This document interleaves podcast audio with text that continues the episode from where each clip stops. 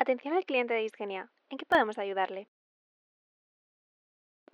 De acuerdo, con mucho gusto le informaré sobre los test disponibles en nuestro catálogo. Bien, nuestra empresa cuenta con diversos métodos de diagnóstico genético, desde los más tradicionales hasta los más novedosos y punteros.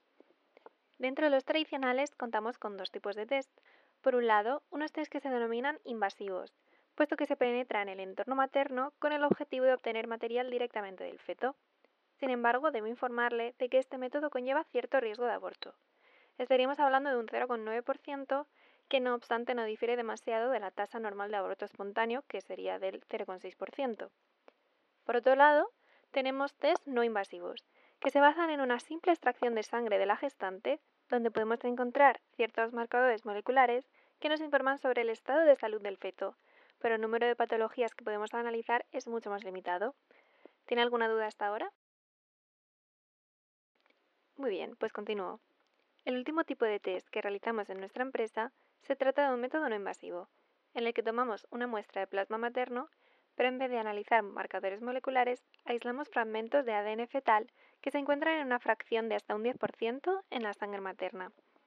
Frente al análisis de marcadores moleculares, es un test con menor tasa de falsos positivos y que nos permite hacer un cribado de un extenso conjunto de patologías, así como la determinación del sexo del feto.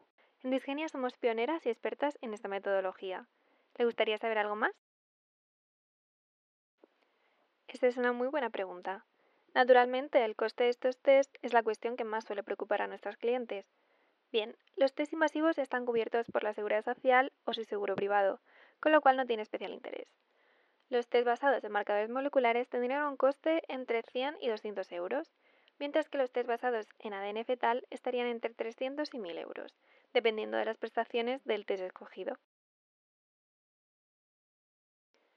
¿Y a qué se debe la diferencia de precio? Bueno, es cierto que en ambos se toma una muestra de sangre materna, pero el análisis que se realiza es completamente distinto. También me temo que los test de ADN fetal se encuentran bajo patente, lo que implica el pago de unos royalties que evidentemente hacen ascender su precio.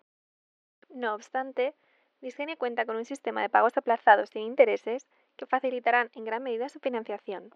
¿Desea saber algo más? Estupendo.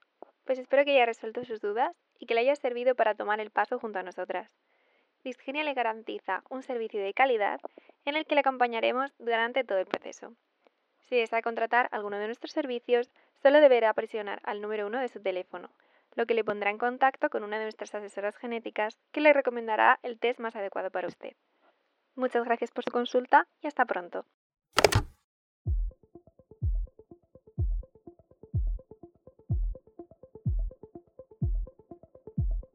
Las patentes relacionadas con el control genético prenatal han supuesto una larga serie de disputas sobre propiedad intelectual, así como una enorme competición empresarial.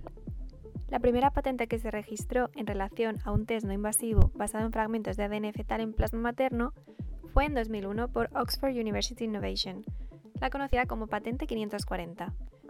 Más tarde, se cedieron los derechos de patente a Sequenom, la cual empezó a explotarla económicamente con la salida al mercado del test Maternity 21 en 2011. Dos años más tarde, otras tres empresas de California, Verinata, Ariosa y Natera, también ofrecían pruebas de detección prenatal a partir de fragmentos de ADN fetal.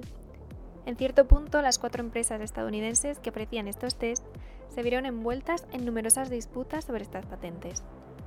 En 2015, Ariosa consiguió invalidar a la patente 540 de Sequenom alegando que ya era conocida la presencia de células del feto en sangre materna y que ya se habían desarrollado técnicas no invasivas para diagnosticar anomalías fetales. Por tanto, se podía considerar que la patente protegía un descubrimiento y no un invento. Recalcar aquí que un descubrimiento, a diferencia de la invención, tiene por objeto una realidad que preexiste en la naturaleza, a la espera de ser hallada y no es patentable. En cualquier caso, la patente 540 expiró en 2017 pero las indemnizaciones por infracción por parte de empresas ajenas a Sequenom durante los años en que esta fue válida eran muy considerables, lo que hace que a Sequenom le merezca la pena continuar peleando. Toda esta historia nos sirve para tratar de poner una explicación al porqué del elevado coste de los test no invasivos basados en ADN fetal. Hay una gran cantidad de laboratorios clínicos que ofrecen estos test, los cuales en muchos casos están obligados a pagar los royalties, es decir, el precio que tiene poder utilizar un procedimiento o invento que esté patentado. Por poner un ejemplo, la empresa Gen le pagó a Natera 40 millones de dólares para incluir los test no invasivos a su sistema GeneReader. Hay que recalcar que este tipo de test no se considera un sustituto de la amniocentesis u otras pruebas invasivas. La relevancia del test no invasivo recae en que permite disminuir el número de técnicas invasivas cuando éstas no son estrictamente necesarias. De hecho, un diagnóstico con valor predictivo positivo debe ser siempre confirmado por una técnica invasiva. En definitiva, podemos concluir que estas pruebas no son asequibles para todo el mundo, lo que podría suponer una fuente de desigualdad de oportunidades entre aquellas madres que pueden permitirse un mayor conocimiento sobre la salud de su futuro hijo y aquellas que no cuentan con este poder adquisitivo.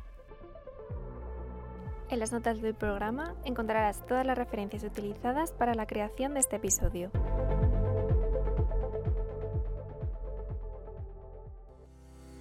Disgenia es una ficción sonora que forma parte de Genesis, un proyecto universitario enfocado en el control genético prenatal.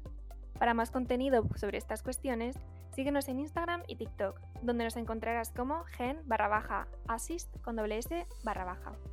Nos puedes ayudar dejando una valoración en tu plataforma de podcast favorita o aún mejor, recomendando este podcast a tus amigos. Nos vemos la próxima semana en el siguiente capítulo de Disgenia. Hasta pronto.